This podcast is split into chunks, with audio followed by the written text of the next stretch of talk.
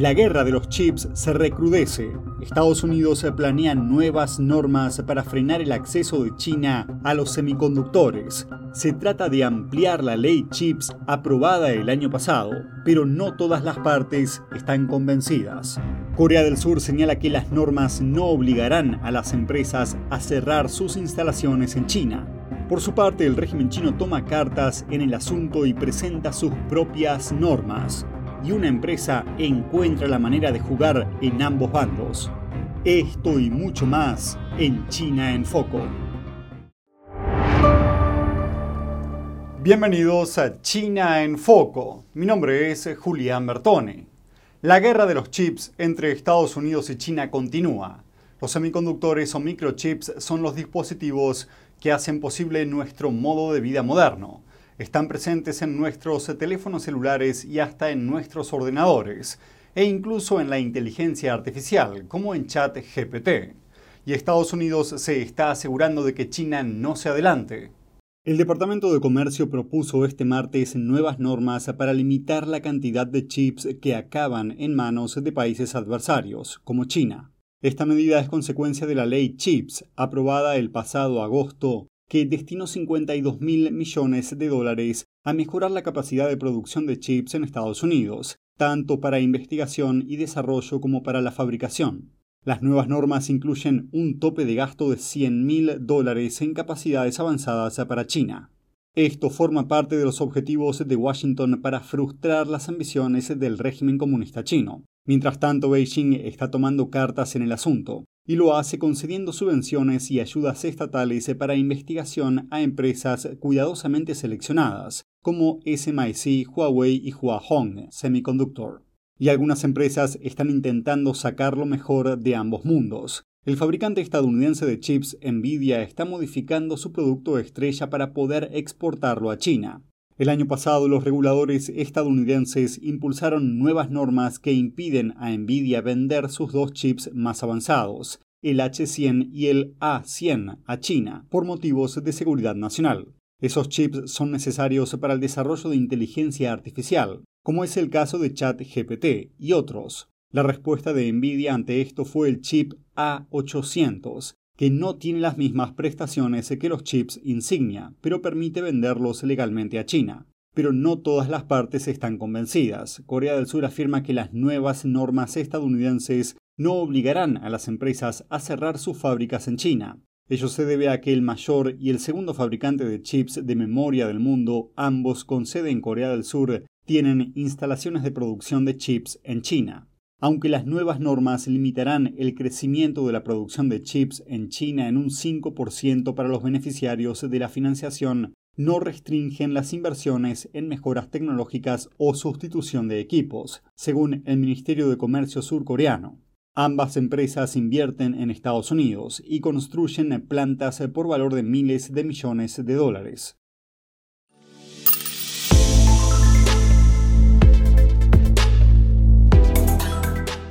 Ucrania recibió un nuevo golpe de parte de Rusia, esta vez justo después de que el líder chino Xi Jinping presentara una propuesta de paz del Partido Comunista Chino para poner fin a la guerra. El miércoles misiles rusos alcanzaron un bloque de viviendas en una ciudad ucraniana, matando e hiriendo a civiles. Las imágenes muestran edificios de apartamentos en ruinas con humo y llamas saliendo de ventanas destrozadas. Los bomberos se apresuraron a evacuar a los civiles heridos de entre los escombros. Rusia también lanzó un enjambre de drones sobre Ucrania durante la noche, matando al menos a cuatro personas cerca de Kiev en una demostración de fuerza. Ambos ataques se desplegaron poco después de que el líder chino Xi Jinping presentara una supuesta propuesta de alto el fuego para Rusia y Ucrania. A pesar del intento del PSC de jugar como mediador de paz, Occidente ve la visita de Xi a Moscú como un apoyo a la guerra de Putin. China feels no responsibility to hold the Kremlin accountable for the atrocities committed in Ukraine, and instead of even condemning them, uh, it would rather provide diplomatic cover for Russia to continue to commit those very crimes. Mientras tanto, Japón refuerza sus lazos con Polonia. Tras una visita a Kiev el martes, el primer ministro japonés Fumio Kishida viajó a Polonia, donde se comprometió a prestar apoyo para ayudar a la vecina Ucrania. El ministro polaco expresó su preocupación por el apoyo de China a Rusia. La visita del líder chino a Moscú es preocupante. El eje China-Moscú es peligroso. Polonia es un aliado crucial de Ucrania en Europa Central. Varsovia asumió un papel importante en el suministro de armas a Kiev en un esfuerzo por contrarrestar la embestida de Rusia.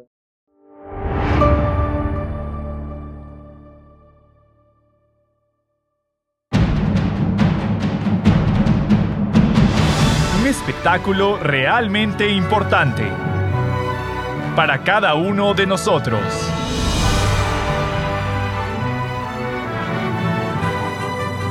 Esto es lo que ha estado esperando. Véalo por lo menos una vez en la vida. Shen Yun. Cada año un espectáculo completamente nuevo.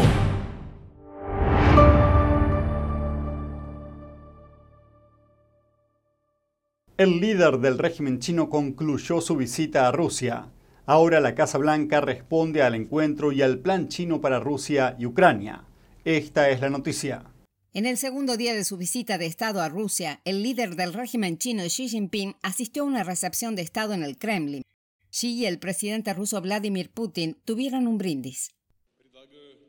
Propongo un brindis a la salud de nuestro amigo, respetado presidente de la República Popular China, el señor Xi Jinping.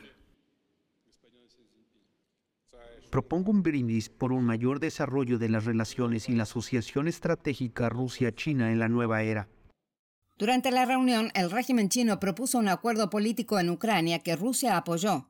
El portavoz de Seguridad Nacional de la Casa Blanca, John Kirby, comentó la propuesta. No creo que razonablemente se pueda considerar imparcial a China de ninguna manera. No condenó esta invasión. No dejó de comprar petróleo y energía rusos. El presidente Xi consideró oportuno volar hasta Moscú.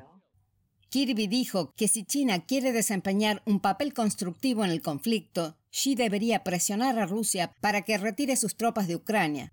En una declaración conjunta el martes, Rusia y China afirmaron que su relación alcanza el nivel más alto de su historia. Los países firmaron dos acuerdos pactando colaborar para ampliar el comercio de gas natural y otros lazos económicos.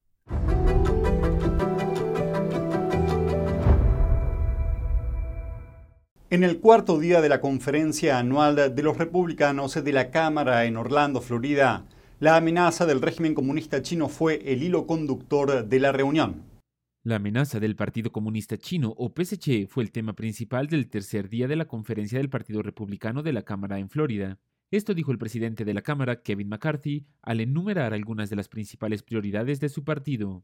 Nos entusiasma hacer algo y asegurarnos de no depender de China. Nos entusiasma asegurarnos de que los niños y los padres tengan voz en la educación de sus hijos. Y nos entusiasma hacer que Estados Unidos tenga autonomía energética, bajar el precio de la gasolina para todos, mantener un mundo geopolítico que sea realmente más seguro y reducir la inflación. Esas son las cosas en las que me centro principalmente. McCarthy invitó a que la congresista Ashley Hinson, miembro del comité selecto sobre el PSC de la Cámara, dijera algunas palabras. China es una de las mayores amenazas que enfrenta nuestro país. Creo que es el tema de mi generación y de muchas generaciones, porque si no tomamos medidas ahora mismo, el próximo siglo no será estadounidense, será uno dominado por China. Uh, está muy claro que los chinos tienen un plan. Para 2049 quieren ser la potencia mundial dominante para la economía, para nuestro ejército y para su plan social. El presidente de la Cámara hizo hincapié en el carácter bipartidista de la Comisión sobre China y resaltó proyectos de ley que hace poco tuvieron apoyo bipartidista. Dijo que espera ver algo similar en el Senado. Lo que intentamos conseguir aquí es primero educar al público estadounidense. Nosotros lo estamos haciendo de forma bipartidista. Formamos esta comisión junto con Hakim. Pensamos en mantener el tamaño de la comisión entre republicanos y demócratas muy unido. Espero que el Senado cree un comité similar.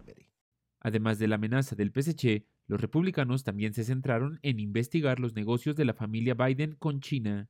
El Comité de Supervisión de la Cámara descubrió recientemente que un socio comercial de Hunter Biden vinculado a una empresa china, envió más de un millón de dólares a los miembros de la familia Biden.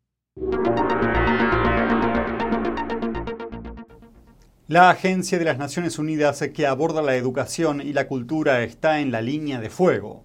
Se la acusa de ser cómplice de las atrocidades cometidas por el PSC contra los uigures y su cultura. Un nuevo informe del Proyecto de Derechos Humanos Uigur dice que el PSC comete acciones sistemáticas contra la cultura y el patrimonio uigur. Según el informe, todo lo que da a los uigures su identidad cultural única está en el punto de mira del PSC. Esto incluye la tradición, música, danza, religión, lengua, poesía, etc. El PSC también está destruyendo mezquitas y otros lugares religiosos y restringe el uso de las lenguas regionales. El reporte dice que esto forma parte de una campaña más amplia de genocidio en la región de China Occidental conocida como Xinjiang. La UNESCO es una agencia cultural de la ONU que se encarga de proteger el patrimonio cultural en todo el mundo. El informe acusa a la UNESCO de permanecer callada cuando debería alzar la voz. Peter Irwin, del Proyecto de Derechos Humanos Uigur, se pregunta ¿Dónde está la UNESCO cuando el gobierno chino está literalmente destruyendo la identidad y la cultura de los uigures? Irwin cree que la UNESCO se niega a pronunciarse debido a la financiación que recibe de China. Mientras tanto, el Consejo de Derechos Humanos de la ONU dio un paso inesperado en octubre del año pasado, al votar contra una moción para debatir las violaciones de los derechos humanos cometidas por China contra los uigures. No cabe duda de la gravedad y la magnitud de lo que se reportó en Xinjiang. Fue la segunda vez en los 16 años de historia del Consejo que se rechazó una moción. La votación se consideró un golpe a la credibilidad de las propias Naciones Unidas. Ningún país, por poderoso que sea, debe ser excluido de los debates del Consejo. La UNESCO sigue reconociendo al régimen chino como protector del patrimonio uigur en la región. Los uigures y musulmanes son algunos de los muchos grupos de personas que, según expertos y observadores de los derechos humanos, son perseguidos por el PSC. Otras víctimas son los practicantes de Falun Gong, los cristianos, los tibetanos, entre otros.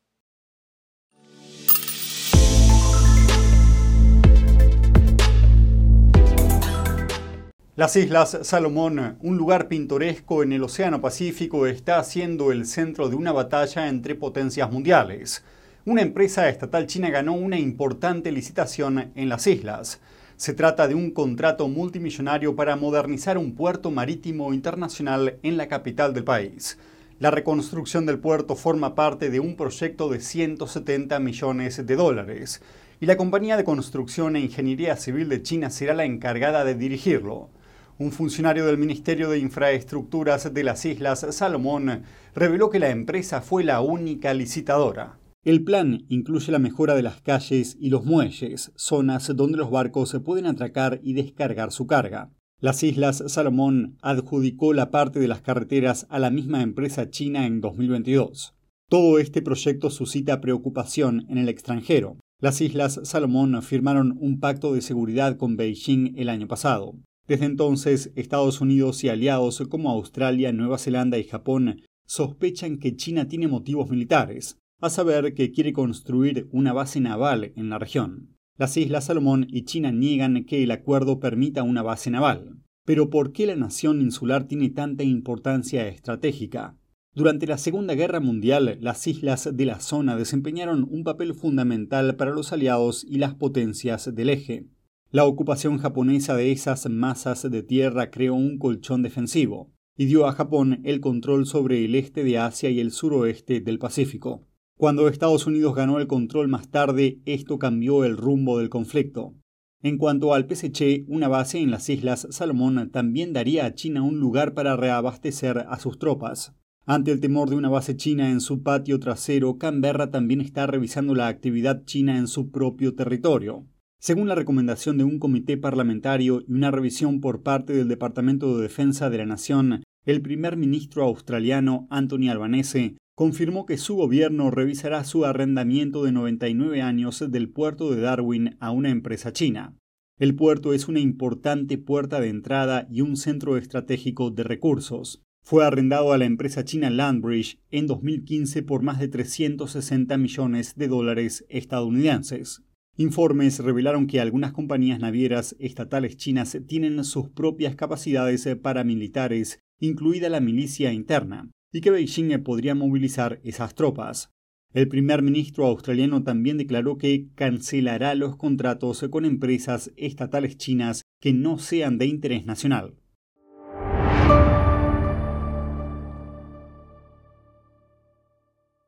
Creo que informarse de verdad es más que solo conocer los hechos, es investigar, es buscar la verdad para ser libre. ¿Quieres saber más? ¿Quieres llegar a la fuente? Venga con nosotros al Descubierto, un programa donde no solo compartimos las noticias, sino que también vemos los hechos desde diferentes ángulos y de manera imparcial. Suscríbase gratuitamente a nuestro canal Al Descubierto y usted podrá tomar una decisión informada. Lo esperamos de lunes a viernes en YouTube y en Epoch TV 19 y 30 hora del este.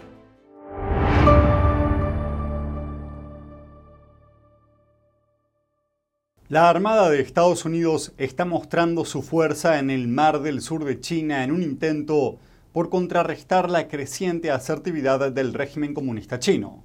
Miremos qué está pasando. Un portaaviones estadounidense atracó para una visita de cuatro días en Filipinas. El USS America acaba de completar un ejercicio conjunto con la Fuerza Marítima de Japón. Tras atravesar el mar del sur de China camino a Filipinas, se avistaron buques chinos, pero no estalló ningún conflicto. Los dos países mantienen actualmente una disputa territorial por las islas de este mar rico en petróleo. China considera suyo casi todo el mar del sur de China, un reclamo que fue considerado como inválido por un tribunal internacional. Volviendo al portaaviones de asalto estadounidense, el buque tiene capacidad para más de 3.000 soldados. El capitán Jockey Snyder describió la visita como parte de una patrulla normal que el buque realiza cada año. También habló de que servía a un propósito mayor.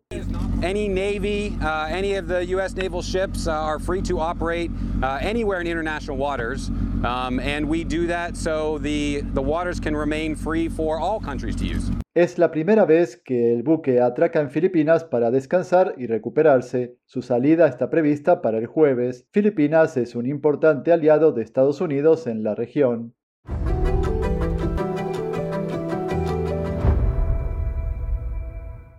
Guerra sin restricciones. Así definen algunos expertos la batalla que libra el régimen comunista chino contra Occidente. Dicen que va más allá de la guerra convencional las armas de pulso electromagnético o EMP son armas relacionadas con las bombas nucleares.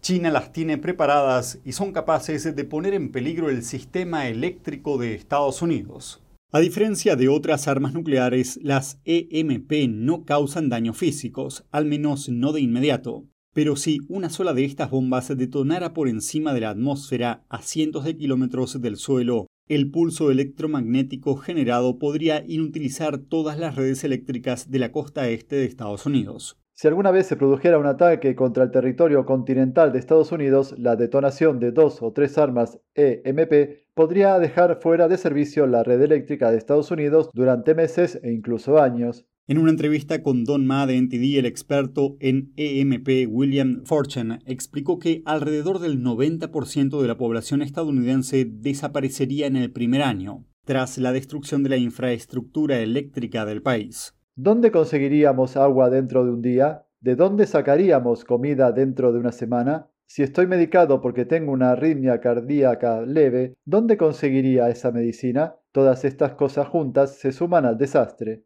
Desde hace años, China viene considerando las armas de pulso electromagnético como un componente crucial de su desarrollo militar.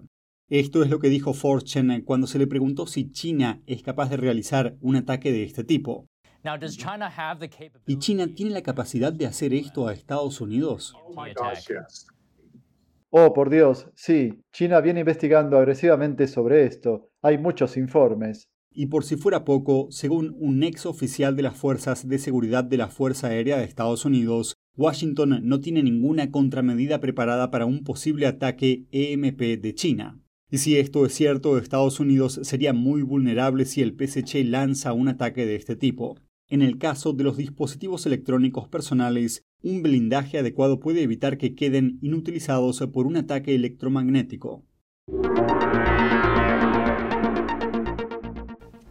Y eso es todo por hoy en China en Foco. Gracias por acompañarnos y nos vemos mañana.